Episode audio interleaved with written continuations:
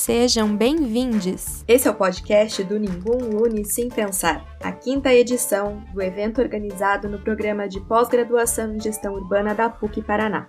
Eu me chamo Manuela Massuqueto e, junto com Clóvis Ultramari, Isabela Nascimento e Gilberto Vieira, vamos conversar sobre insurgências urbanas com pesquisadores e especialistas de diversas cidades do Brasil e da América Latina.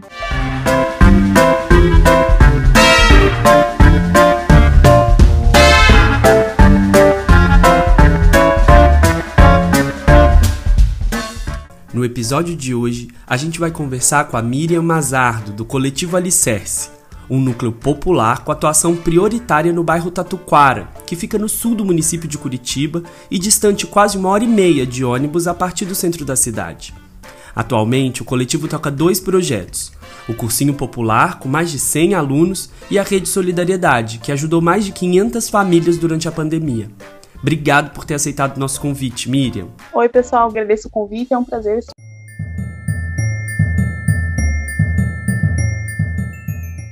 Eu tenho aqui já umas primeiras perguntas, que é um pouco sobre a formação do coletivo. Como que tudo começou?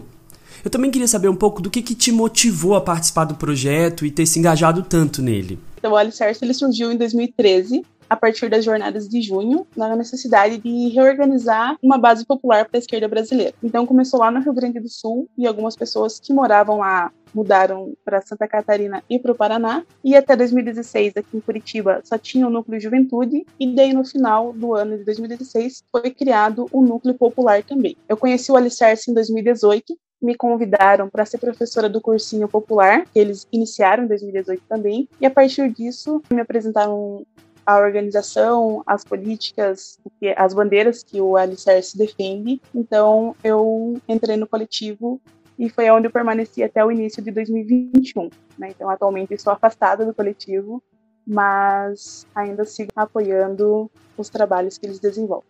O Alicerce Juventude ele é mais ligado ao movimento estudantil, principalmente nas universidades federais e na Estadual do Paraná. E o Núcleo Popular ele desenvolve mais atividades nas periferias de Curitiba. Então, atualmente, o Popular tem atuação com a Associação de Moradores 23 de Agosto e Sabará, mais especificamente a, a 23 de Agosto, que fica no Osternac, o Cursinho Popular, que também acontece aqui no Osternac, a construção coletiva de um parque na beira do rio, aqui da comunidade, e mais recentemente, né, a rede de solidariedade que surgiu em março de 2020 pelo contexto da pandemia. São essas ações mais práticas, mas a gente também intercala as ações, né? Então, o pessoal do Juventude também atua com o Popular e o pessoal do Popular também atua com o Núcleo Juventude. Então, você já apresentou aquilo que vocês fazem concretamente. Eu queria que você me desse números disso. Que tamanho que tem tudo isso? Quantas pessoas participam? Qual é o tempo que essas pessoas permanecem nos programas?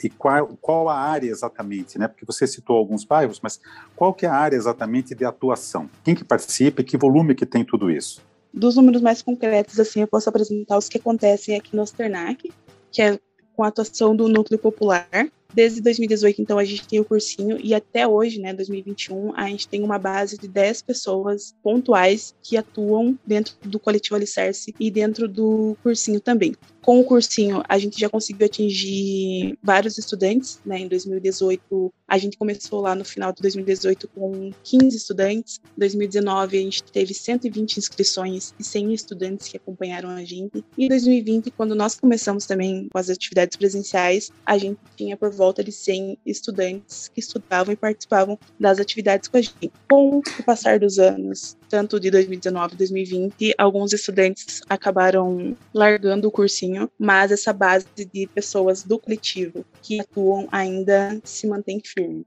Esses números, eles são grandes, não são? Se você comparar, por exemplo, com alguma escola que você tenha no bairro, escola, eu digo, da, da, rede formal de ensino do município de Curitiba, não?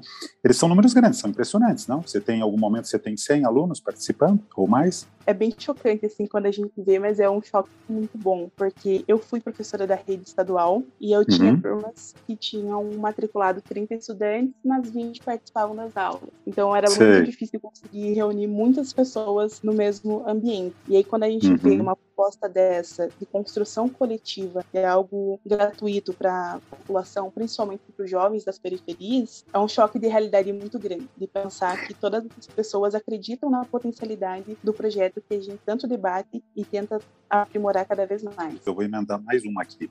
Qual que é o recurso disso tudo? É um trabalho coletivo, voluntário, mas em algum momento ele precisa de recursos, não? Precisa, e aí que a gente entra na questão também da autogestão. Então, todos os, todas as pessoas, né, os professores que são do Alicerce ou não, porque a gente tem também outros professores que são voluntários, a gente trabalha gratuitamente, a gente tem a parceria com o Colégio Estadual aqui da região, que ajuda o coletivo, né, que ajuda o cursinho com os materiais impressos, e também uhum. tem as campanhas de arrecadação de dinheiro. A gente vem camiseta do cursinho, os próprios estudantes, quando a gente se organiza, quando se organizava presencialmente, é, a gente servia café da manhã, almoço e café da tarde.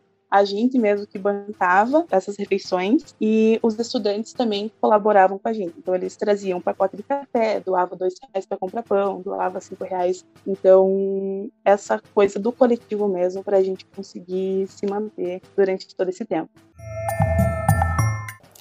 Que bacana, Miriam, poder ouvir isso, pensar nessa força coletiva de fato aí para o cursinho, né? Esse, esse, final de semana mesmo eu estava lendo os jornais e vi que essa ação é muito comum já na Maré, né? Principalmente fortalecendo aí as pessoas que não têm acesso à universidade pública, né? Muitas vezes precisa desse apoio para conseguir de fato entrar na universidade.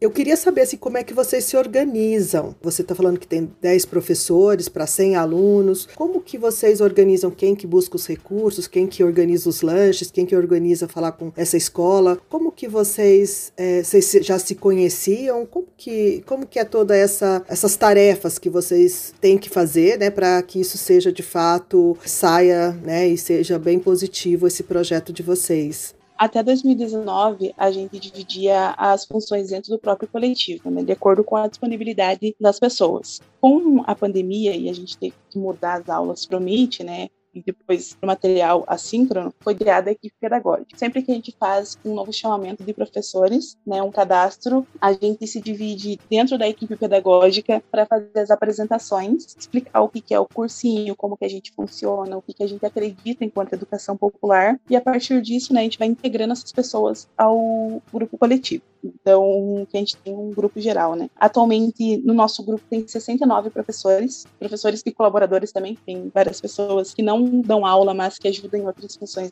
dentro do cursinho. E aí a gente sempre se organiza por comissão. Então, tem a equipe pedagógica, a comissão de divulgação do cursinho, que pensa a panfletagem, que pensa o formulário, que pensa a forma que vai ser confirmada a matrícula dos estudantes. A gente tem uma comissão de formação também, porque além de dar aula para os estudantes, a gente tem algumas formações internas para debater educação e, o, e a conjuntura. A gente tem uma equipe voltada para fazer o levantamento do que precisa para reforço escolar. Quando a gente tinha as atividades presenciais, a gente tinha uma equipe se direcionava só para cuidar da alimentação. Então, a gente sempre divide essas tarefas dentro do coletivo para que não pese para ninguém. Porque a gente também entende que além daquela atividade que estão desenvolvendo ali, tem as questões da vida e questões pessoais e dos próprios trabalhos. Então, a gente sempre tenta se organizar coletivamente para que não seja um labor esse projeto.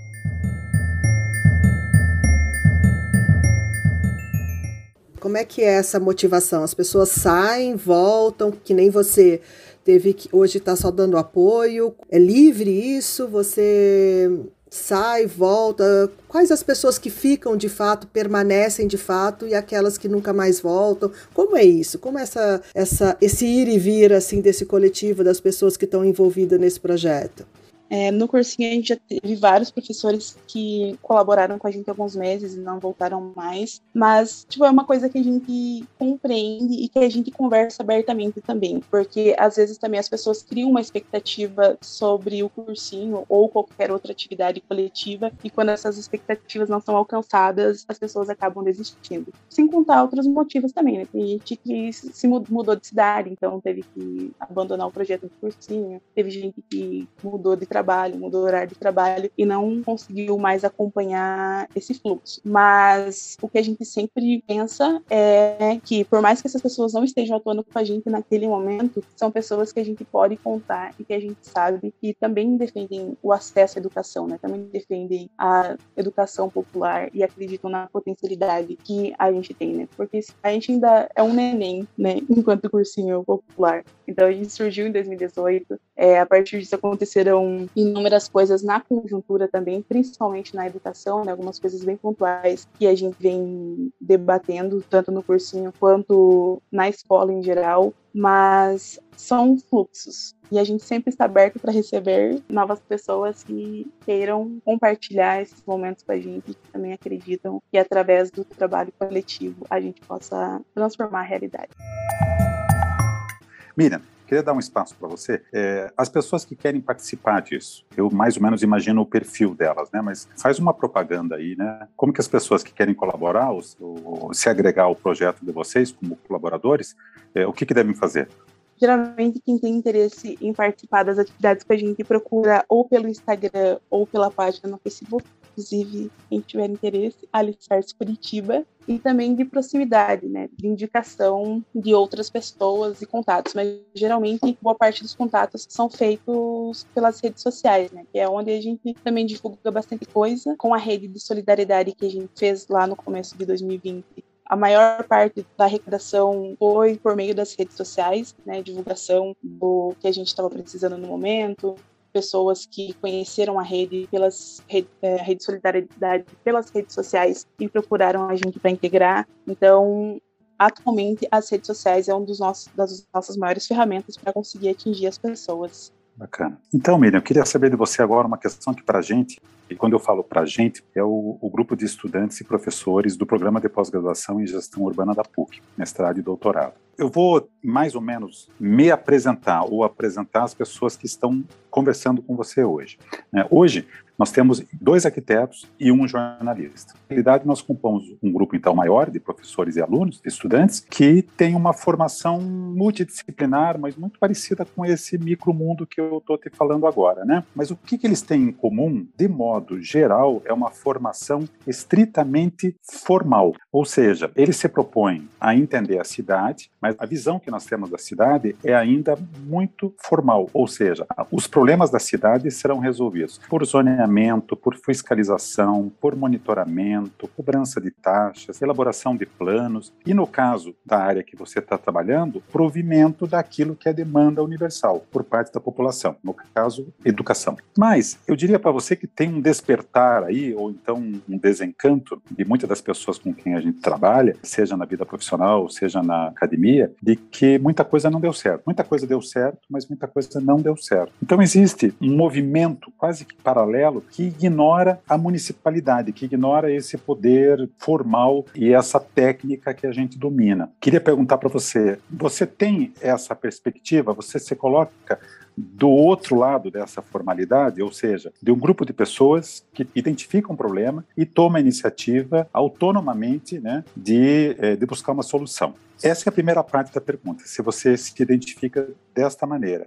E se para vocês é um desejo serem absorvidos pela formalidade, ou seja, a proposta que vocês têm do cursinho, por exemplo, seria absorvida pela rede municipal de ensino. São duas questões, então. Eu me vejo né, respondendo a primeira parte, como a pessoa que está do outro lado, a academia não chega longe da academia. A academia fala para a academia, assim como muitos setores da sociedade falam especificamente para determinados setores da sociedade. Pensando principalmente no caso curitibano, né? A gente tem o mito de uma cidade modelo e que as pessoas que estão descentralizadas são tratadas como refúgio da sociedade. Nós, enquanto coletivo, a gente não quer tomar o lugar do Estado e fazer o trabalho que deveria ser do Estado, mas a gente se organiza como forma de suporte e também de denúncia dessas desigualdades e dessas opressões que existem, porque a gente acredita que a educação ela deve ser universal, o saneamento deve ser universal, a alimentação deve ser universal. Mas quando o Estado falha no seu papel da universalidade desses acessos aos direitos, esses movimentos sociais, né, que inclusive eu faço parte,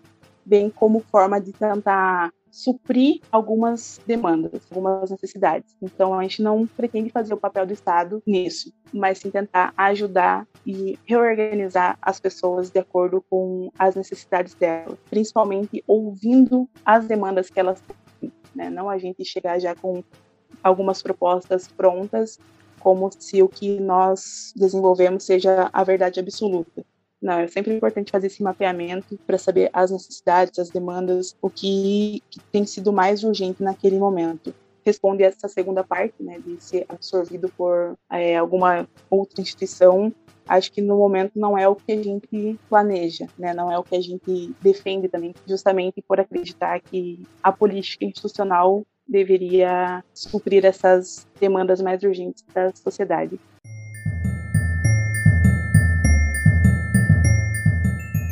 Eu queria só colocar, assim, para vocês, uma coisa que eu acho muito importante, acho que a Miriam poderia ressaltar aqui, é que, assim, eu, eu gostaria muito de saber, por exemplo, eu questiono muito também, esse seu trabalho, né? Por que que você se envolveu? Eu queria, assim, entender o teu perfil, o que que te motiva tá dentro desses, dessa perspectiva de mudança, entende? Porque a gente vive num sistema muito diferente. Então eu queria muito que você esclarecesse aqui essa sua característica, porque eu acho muito importante que essas pessoas que buscam esse, essas possibilidades de observar, de conseguir escutar, de conseguir ver essas possibilidades de transformação, elas são muito diferenciadas. Eu queria que você contasse assim um pouco pra gente como que você é tão diferenciada. É isso que eu queria.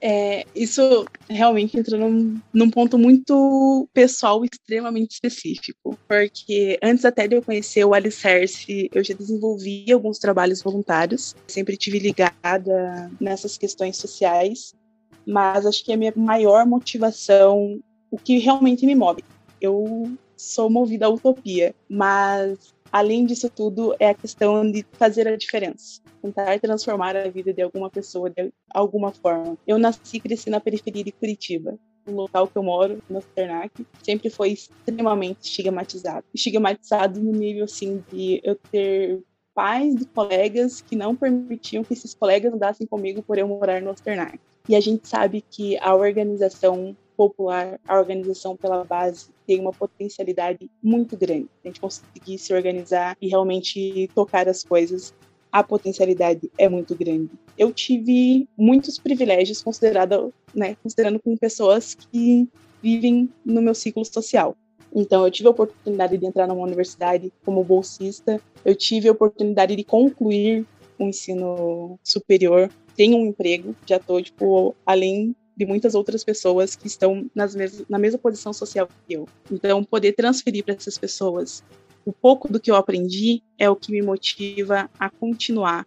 Ver as mudanças sociais, ver como as pessoas estão se organizando, independente da minha interferência ou não, é a minha motivação para continuar atuando ness, nessas atividades que eu busco, né, que eu atuo. Eu não atuo só aqui em Curitiba, eu também colaboro com um projeto lá de São Paulo e outro lá do Rio de Janeiro, então, mesmo à distância, eu tento fazer essas contribuições, porque é aquela coisa, né? Eu sempre vou defender a universalidade dos direitos. E eu acredito que a partir do momento que a gente consegue minimamente integrar essas pessoas que são estigmatizadas dentro de, dos círculos sociais e mostrar que não, é possível, né? não na parte do é possível no discurso meritocrata, mas sim da pessoa se entender como ser humano, se entender como agente de transformação social também.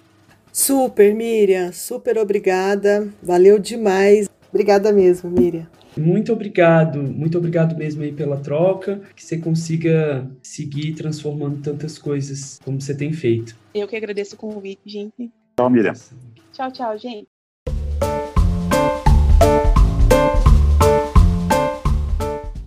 O episódio que você acabou de ouvir contou com o roteiro de Clóvis Ultramari e Isabela Nascimento, participação de Gilberto Vieira e edição de som de Manuela Massuquet.